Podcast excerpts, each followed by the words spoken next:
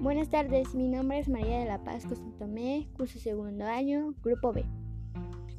El día de hoy voy a leer algunos subtemas de autonomía. Iniciativa personal. Se refiere a la actitud por la cual una persona decide hacer algo con la esperanza de obtener algún resultado en específico. Identificar mis necesidades y buscar soluciones.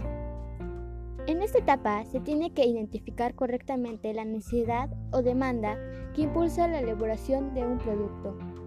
Una vez recopilada toda la información, se tiene que analizar posiblemente soluciones al problema o necesidad. Liderazgo y apertura. El liderazgo corresponde a la capacidad de un individuo de guiar a una sociedad hacia un objetivo concreto. La apertura social es la capacidad que posee una sociedad de relacionarse con otras sociedades. Toma de decisiones y compromisos.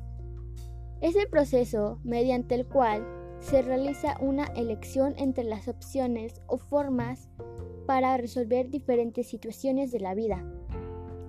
autoeficiencia. Desempeña un papel importante en la formación de la personalidad y su motivación de las personas para lograr diversos objetivos.